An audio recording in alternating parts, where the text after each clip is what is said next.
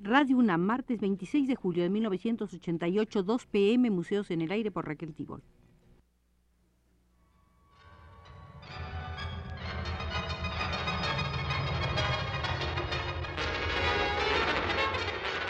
Radio UNAM presenta Museos en el Aire. Un programa a cargo de Raquel Tibol, quien queda con ustedes. Hoy comenzaremos una serie de visitas al Museo de las Exposiciones Universales. Nos eh, servirá de guía la experta española Josefina Alix Trueba.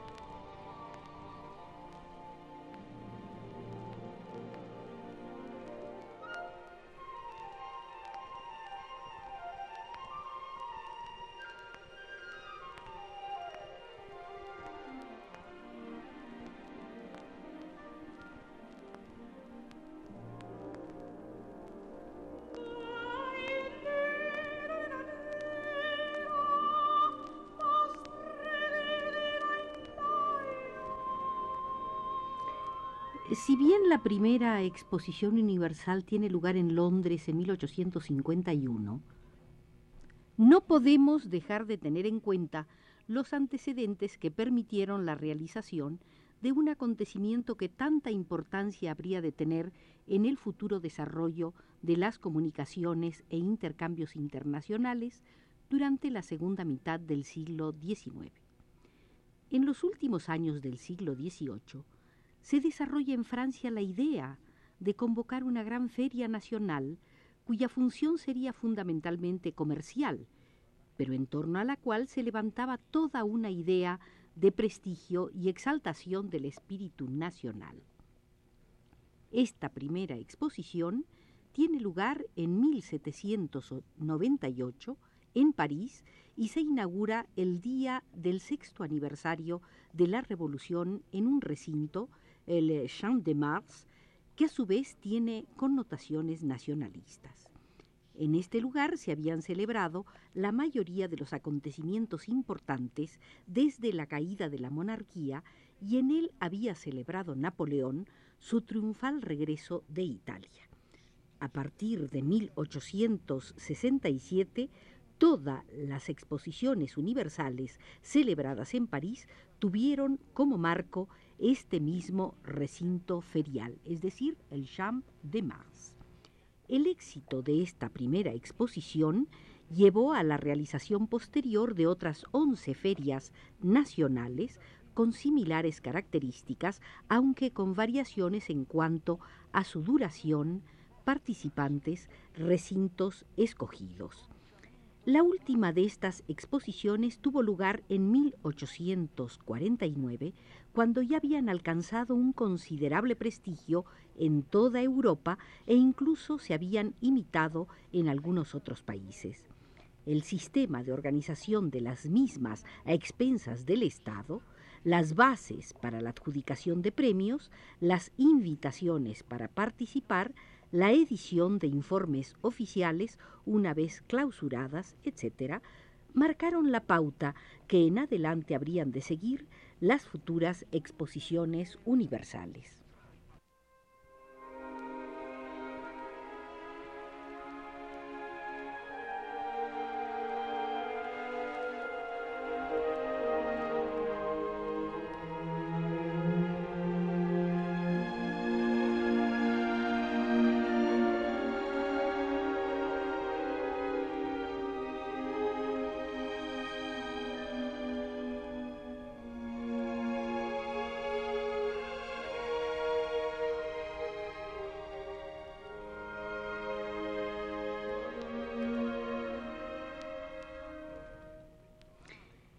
Ya desde 1833 había habido en Francia serios intentos por ampliar la cobertura de estas ferias, extendiendo la invitación a otros países.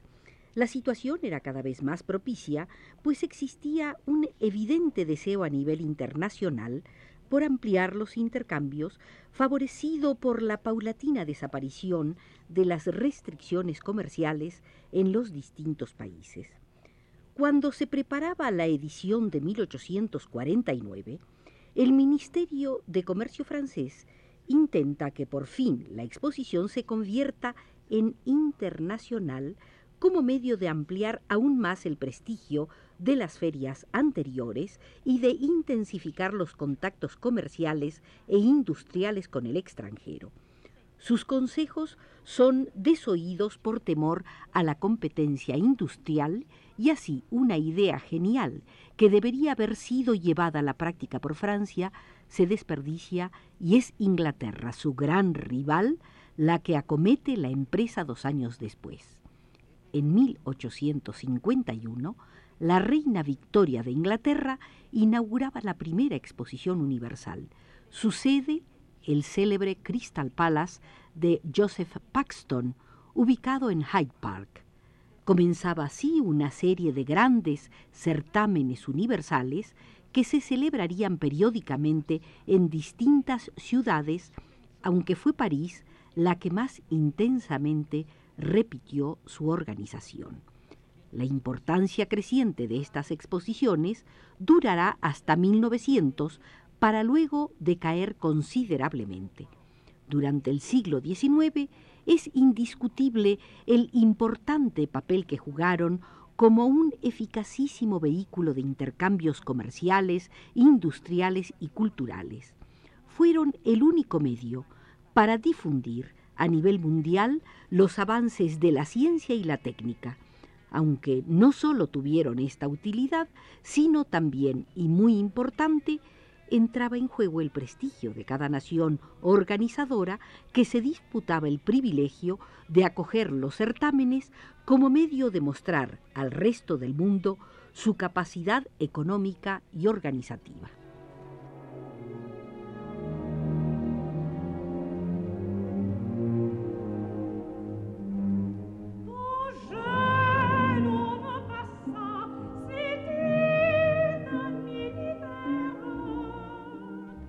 A partir de 1900, las exposiciones dejaron, en gran manera, de cumplir su objetivo de intercambio comercial y cultural por el desarrollo creciente de los medios de comunicación social, los transportes, etc. Sin embargo, continuaron realizándose fundamentalmente para cubrir el segundo aspecto, es decir, el prestigio y la moral nacional del país convocante.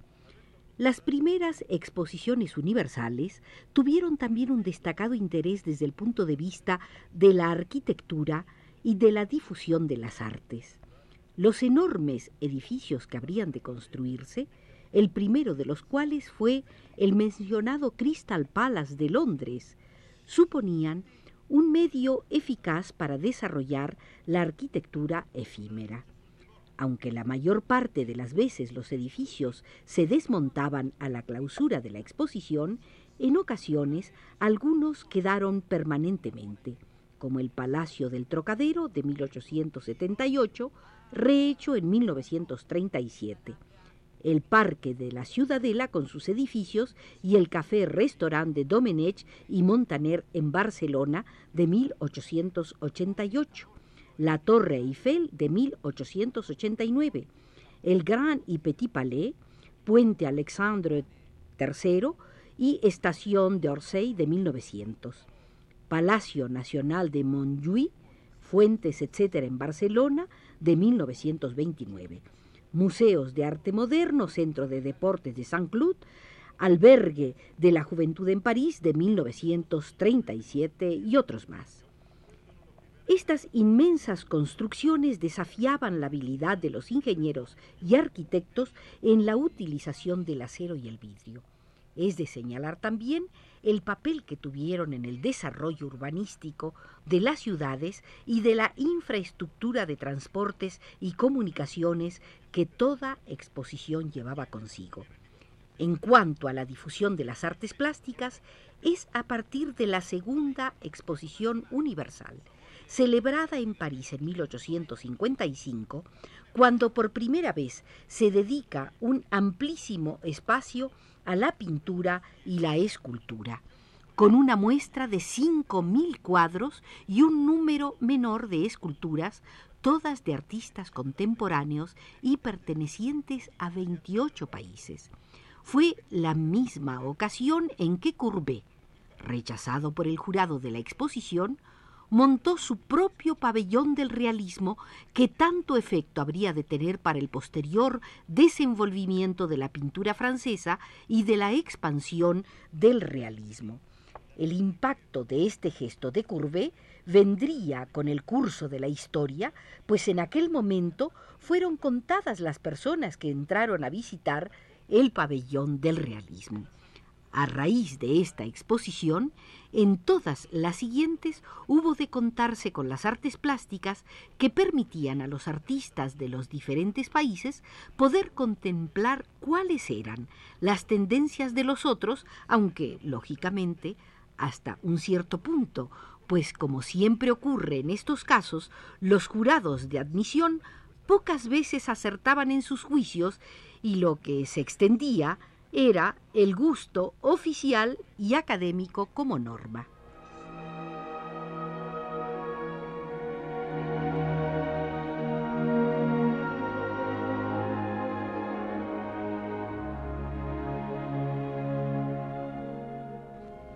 A partir de 1851 se sucedieron las exposiciones universales en muy diferentes ciudades del mundo.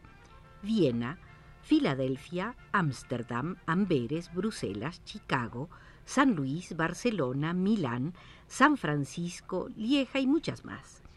No obstante, el mayor interés se centra en las celebradas en París, ciudad que repitió con mayor asiduidad este tipo de manifestaciones que dejaron una clara huella en su arquitectura y urbanismo.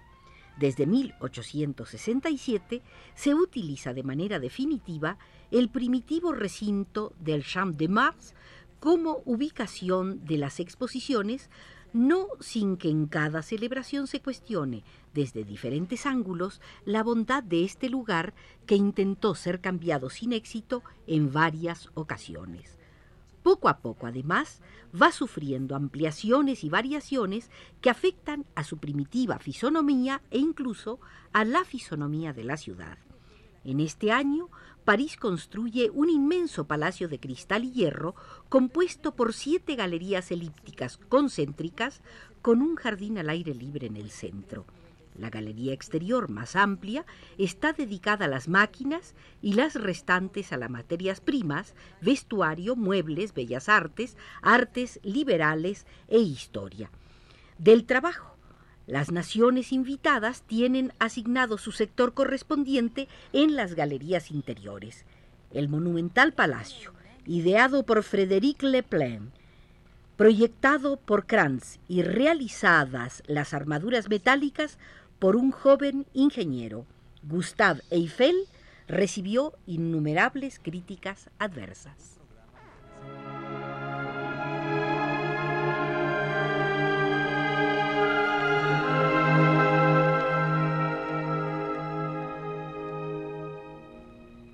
Concluimos así nuestra primera visita al Museo de las Exposiciones Universales fue nuestra guía Josefina Alice Trueba y nos condujo desde los controles Abelardo Aguirre.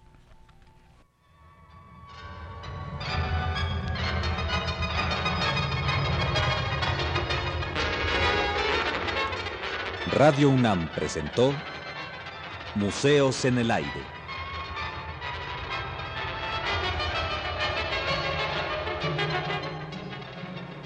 Un programa de Raquel Tibol.